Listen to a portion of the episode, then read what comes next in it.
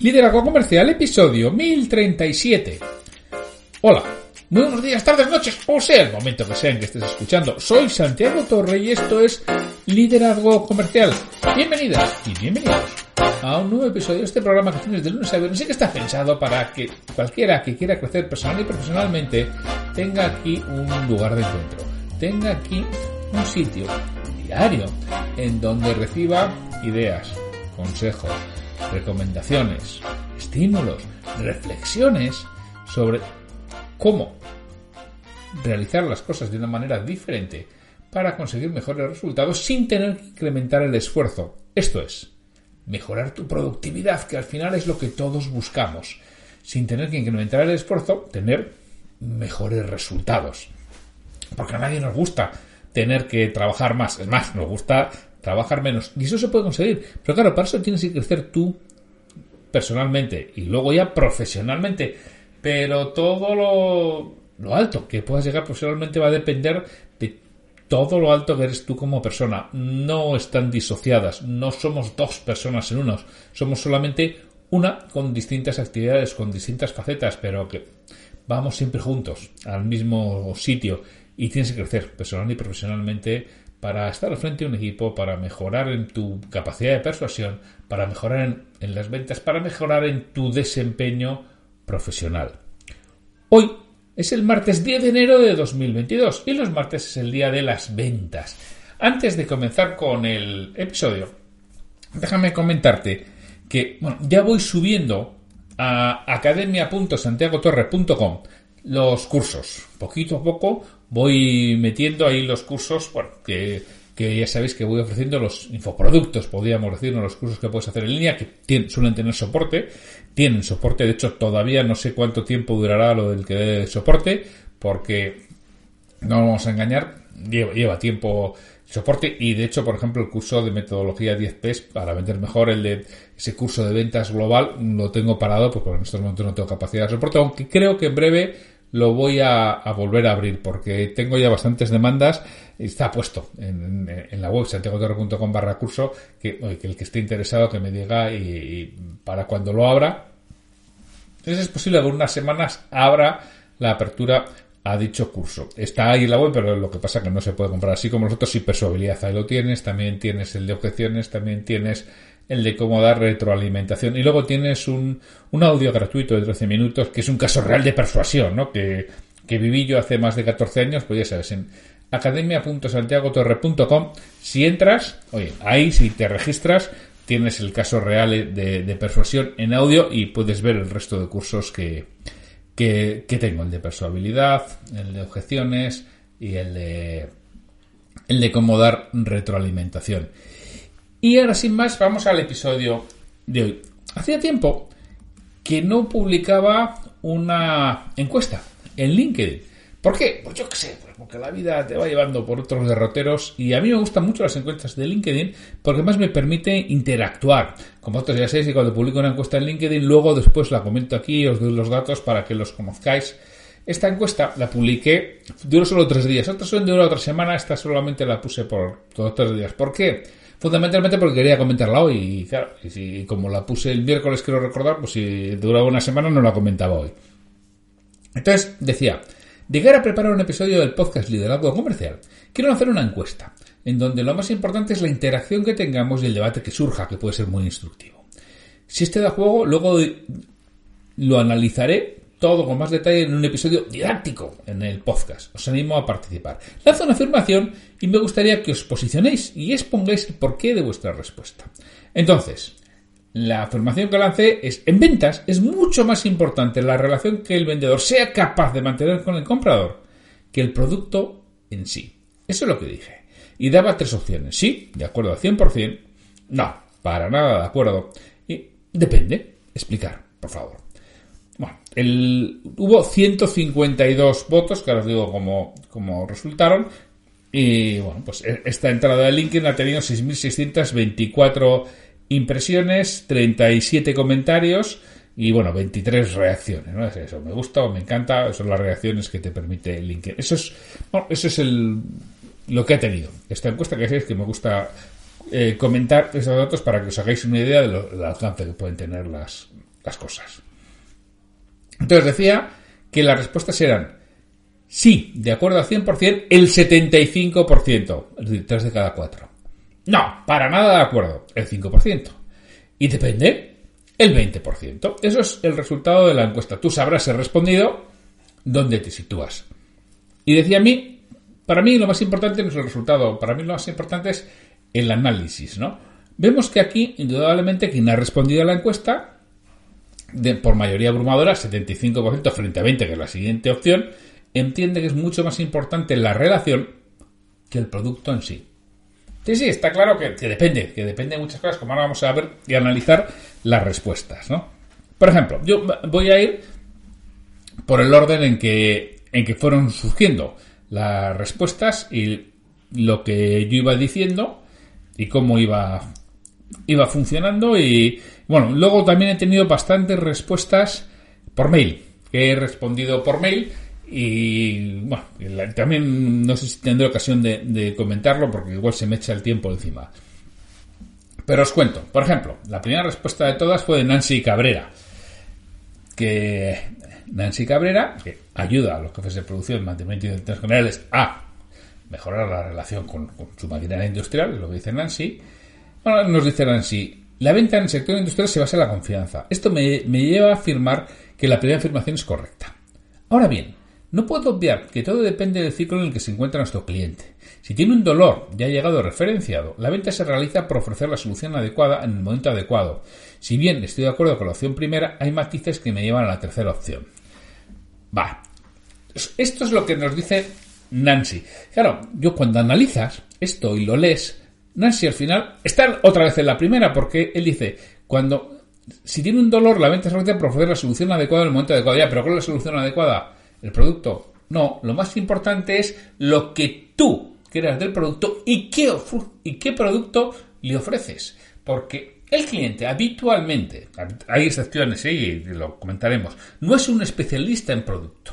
Y cuando no es un especialista en producto, lo que quiere es esa relación con el vendedor, lo que quiere es confiar en el vendedor, lo que quiere es que un profesional le diga cómo puede solucionar ese dolor que Nancy nos dice que tiene. Y además se ha referenciado, y se ha referenciado es porque otro profesional en el, quien él confía le ha dicho, oye, trata con Nancy, que Nancy te va a ayudar. Entonces, Nancy, ¿qué hace? Nancy le pregunta, Nancy le escucha, Nancy observa y Nancy le ofrece un producto. Pero lo importante no es el producto, lo importante, Nancy, en este caso, es la confianza y la relación de confianza que has generado con ese comprador para que realmente siga las instrucciones que tú le das. Por eso, Nancy, mm, creo que aquí nos hemos liado, y me he liado yo seguramente en la redacción, porque no viene por el producto, y luego ya veremos también alguna explicación que voy a dar con respecto al producto. O viene por el producto, pero la labor del vendedor es hacerle cambiar de idea. luego lo explico. La siguiente respuesta, esta fue elaborada y además tuvo varias respuestas, ¿no? Nafa, Alal Muñoz, nos dice, en la venta la relación que el vendedor sea capaz de mantener con el cliente determinará que este sea un comprador recurrente o no. La calidad de la atención que el vendedor ofrece es crucial para mantener activo al cliente. y nos va hablando de mantener ese cliente con la, con la relación que va teniendo con nosotros. Nos va hablando Nafa, y yo le, yo le decía, Nafa, sí, pero el vendedor poco puede hacer con el producto que lleva, aparte de dejar de llevarlo. Es decir, si yo tengo una castaña de producto, que yo he vendido productos que eran una castaña en unos momentos determinados, ¿eh? O sea, que sé bastante bien de lo que hablo y lo que duele eso.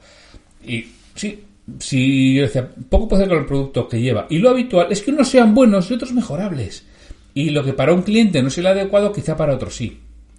Entonces, luego decía, por cierto, hablas de venta recurrente y en la visita única, ¿qué crees que tiene más importante? ¿El ambiente de relación que crea el vendedor o el producto que lleva? Eh, Nafa decía, mm, sí, en la venta, eso, de una sola transacción, indudablemente es primordial el vendedor. Y bueno, ya vemos que luego con las respuestas que me han ido dando, ya vemos que el vendedor es primordial porque el vendedor decía, ah, lo voy a explicar ahora, lo que decía, si a ti te llama un cliente que quiere comprar un producto, la labor del vendedor es hacer que compre otro.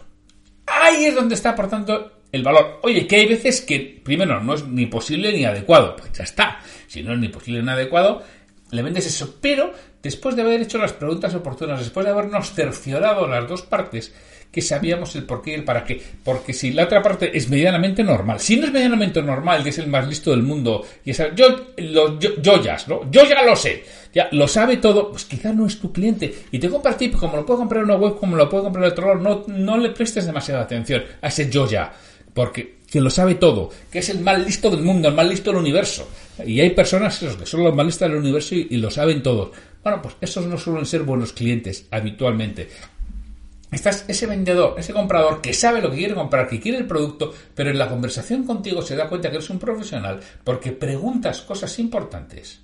Y dice, bueno, en esta ocasión este es el producto, porque al final dices, bueno, después de toda la conversación, veo que efectivamente este es el producto que mejor te va y habéis hecho muy bien trabajo de, investigación, le dice al cliente, oye, esto es lo que tienes que comprar. Pero le estás reforzando, él se va a quedar mucho más contento y va a confiar en ti. Pero si no fuera el caso, le vas a recomendar otro producto. Y ahí es donde te lo estás ganando para siempre. Es decir, tú entras a la tienda, de, al Apple Store, a comprar un móvil, por decir algo, y vas con la idea del 14. Entonces, el el... Pero dentro del 14 hay tres modelos del 14, no lo sé, porque no soy un especialista. ¿eh?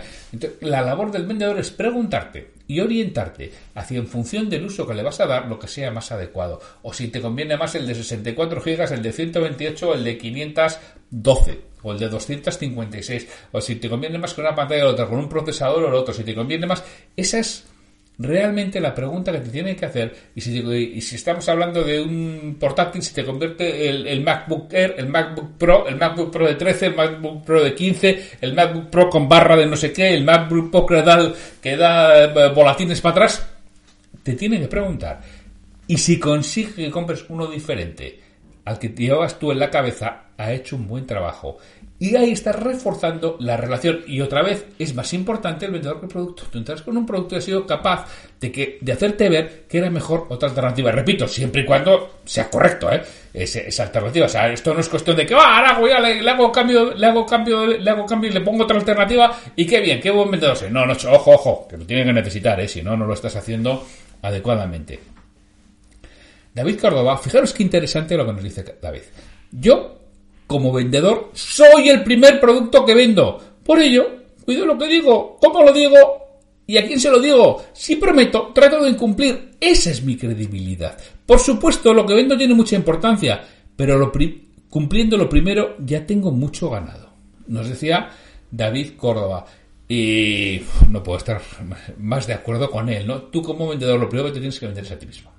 Porque es lo que te interesa. Porque si el cliente está comprando un producto tú eres, reemplazable. Eres reemplazable por otro vendedor, sencillamente, o eres reemplazable por una web, o eres reemplazable por un correo electrónico, o eres reemplazable por una intranet.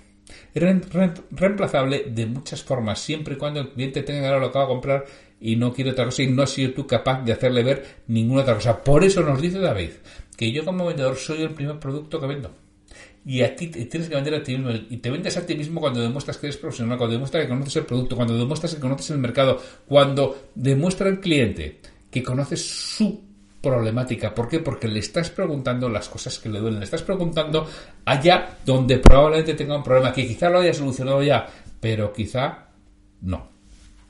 Luego hay otros comentarios directamente positivos, ¿no? Como Jorge Coronado, si siempre no es tanto por la confianza, sino por algo más importante, ¿no? Así, lo veo yo.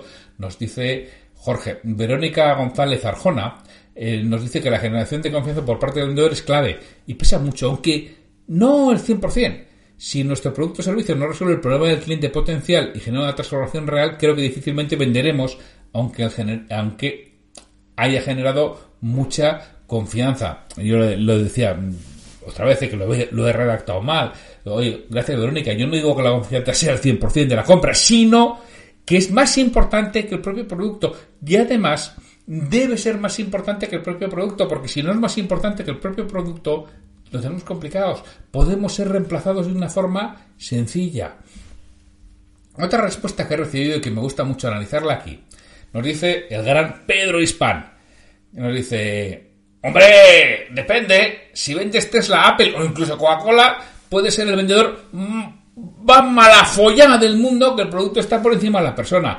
Pero quitando casos puntuales, el vendedor tiene más importancia que la marca o la empresa, nos dice Pedro. Y claro, yo en la tira y yo se la devuelvo. A mí, ya sabes que todo esto me, me, gusta mucho jugar, ¿no? A todo esto. Pedro, marca con más prestigio que Pascual, hay pocas. Y aún así necesita vendedores. Y claro, se lo digo porque Pedro, pues si alguien no sabe, es, es jefe de equipo en Pascual. Y, entonces se dedica pues, a vender productos de, de Pascual. Por eso le digo que marca con mayor prestigio Pascual hay poco, es cierto. La marca Pascual tiene un grandísimo prestigio en el mercado. Y yo le decía, hombre, respecto a Apple, Tesla, Coca-Cola, cuando estás en presencia de un vendedor, ¿qué es más importante, el producto o la recomendación personalizada del vendedor para tu caso particular? Eso es lo que tenemos que buscar. La recomendación eh, personalizada para el caso particular del cliente. Para eso tenemos que preguntar, tenemos que observar, tenemos que interactuar, tenemos que ganarnos esa confianza que es muy, muy importante. Pablo, eh, Pablo Covisa también ha, participado ¿no? en, la, encuesta y, y, respondido. Dice, salvo honrosas excepciones, el vínculo se establece entre vendedor y empresa. Eso sí, siempre que el vendedor sea un gran profesional capaz de establecer relaciones de largo plazo con sus clientes basadas en la confianza. Pongo el ejemplo de los agentes multicartera con prestigio en su sector. Cuando uno de estos agentes cambia de representada, los clientes no de golpe, sino de manera paulatina, cambian de proveedor para seguir trabajando con el mismo agente. Eso es lo importante. Ahí es donde está demostrando que había un vendedor, que no era la marca, que había un vendedor detrás que la representaba y había un vendedor detrás que aportaba valor al cliente y había un vendedor que realmente le ofrecía productos diferentes y diferenciadores a ese cliente. Quizá en algunos momentos no ha tenido las mejores del mundo o era el mejor producto. Bueno, pero es que no tienes por qué ser el mejor para, para vender. Tienes que ser una alternativa más válida que la que tiene ahora. Punto. Ya está. No hace falta, no hace falta más. Miguel Fernández Ortega nos dice, en mi opinión, una cosa va con la otra. Un producto ganador es una palanca vital para generar confianza con el comprador. A partir de ahí, si el vendedor es capaz de mantener esa confianza, cualquier producto que necesite, el comprador entrará. Y yo le respondí a Miguel, si tengo un producto ganador, me valdrá cualquier vendedor medio. Aunque productos claramente ganadores hay pocos en el mercado y no suelen ser eternos. ¿no? Es decir, cuidado que si tú tienes un producto ganador, cualquiera lo puede vender estás aportando poco. Y al final, en este podcast es, la clave. Estamos hablando de que crezcas personal y profesionalmente. Si tú has crecido personal y profesionalmente, podrás trabajar allá donde quieras, allá donde vayas, vas a tener oportunidades que pueden costar más o menos en función de la edad que tengas, lo alto o bajo que sea, lo feo o guapo que sea. Sí, claro que sí. Pero al final van a reconocer tu valía y vas a tener la oportunidad. Por eso es importante que nos enfrentemos y no nos confiemos y hagamos un producto ganador. Ah, si total la venta es fácil, ya. Pero es que la venta fácil de hoy se transforma en un problemón terrible mañana. Porque como la venta es fácil y eres un vendedor medio, eres perfectamente reemplazable por otro vendedor. Esto me recuerda a la frase, que esta frase la oía estos días, creo que era escrita por Alfonso Alcántara, que, que decía, la inteligencia artificial no vas a ser reemplazado por, por inteligencia artificial, sino que vas a ser reemplazado por otro humano que sí sepa utilizar la inteligencia artificial. Pues esto es lo mismo. Es posible que en determinada venta no vaya a ser reemplazado el vendedor, pero sí vas a ser reemplazado tú como vendedor por otro. Porque total, lo importante es, es el producto. José Antonio Escudero nos decía, la relación que el vendedor crea con el comprador es muy importante pero no determinante, ya que si el producto es de mala calidad y o genera problemas y estos no son resueltos de forma óptima por la compañía, el cliente, que no es tonto, terminará por buscar otras opciones, que es lo mismo que hacemos todos en nuestra vida diaria. Y yo le digo, sí, indudablemente que, indudablemente que sí, que es así, José Antonio, pero si alguien tiene un producto de mala calidad y que genera problemas, no está mucho tiempo en el mercado y el vendedor acabará encontrando otro trabajo más pronto que tarde. Y él me respondía, por desgracia conozco más de una compañía con mal producto y mal servicio que lleva años en el mercado. Unas porque vienen de subvenciones, otras porque para el cliente tiene un alto coste volver atrás y o cambiar de proveedor. Mientras van intentando engañar al cliente y otras compañías, vendiendo un, cambio de estrategia a la compañía, nuevas metodologías de trabajo, una adaptación al mercado, una mejora de producto y servicio. Y es cierto, José Antonio, y se lo decía yo en LinkedIn, ¿no? Es cierto que hay excepciones que no sabes cómo sobreviven, pero ahí aguantan tú como jabatos. Aunque ya no suelen captar más clientes y subsisten con los que tienen. Lo que no es sencillo es quitarle el cliente que tiene, pero no los capta, no te da demasiada guerra. Eh, habitualmente quien no tiene un buen producto no sobrevive mucho en el mercado y quien tiene un buen producto, un mal producto acaba desapareciendo, ¿no? Y es lo que tenemos que, buscar, ¿no? Ignacio Villón nos dice que, claro, que las tres afirmaciones son correctas, pero al final, luego, por lo que va respondiendo, eh, acaba diciendo que el trato, la simpatía, la serenidad, la confianza, la capacidad de entender y empatizar con el comprador puede hacer que sea más importante o no el producto que la relación que tengan uno y otro. Es así, ¿no? Al final, eh, para mí, eso es lo más importante. Y Axel eh, Jutorán nos dice, creo que es un depende.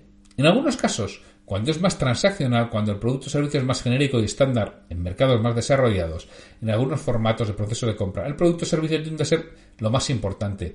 En los demás casos la relación tiende a ser más relevante, o al menos así lo veo.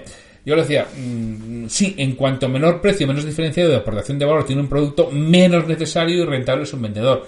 Totalmente de acuerdo, pero casualmente los productos de, de bajo importe, los productos que no tienen mucho impacto en, el negocio del cliente o en lo que él le gusta, habitualmente se decide a ir por quien le cae mejor, por quien se lleva mejor con esa persona y no le importa ni pagar un diferencial ni que se le, sea más incómodo. Fíjate que justo en esos productos más indiferenciados es donde menos importancia tiene el producto y mucha más importancia tiene el, el vendedor. En el momento que sube el producto de precio o, o sea, tiene un precio más elevado o tiene importancia dentro de la estructura de costes del cliente o dentro de su estructura productiva, indudablemente que el, producto coge mucho peso. Pero fíjate que coge mucho más peso casi siempre el vendedor. El confiar en lo que te está diciendo es correcto. Que es que hay un vendedor en la competencia que también confía plenamente en lo que le dice y tiene mejor producto. Pues sí, vale, porque ahora eso no va a suceder. No estamos solos en el mundo. Hay mucha gente y la gente lo hace bien, ¿eh?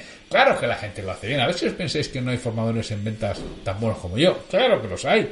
Y claro que puedes contratar un buenísimo formador en ventas que no sea Santiago Torre. Que están por ahí y que, lo hacen. Muchos están en, net de escuela de ventas, ¿no?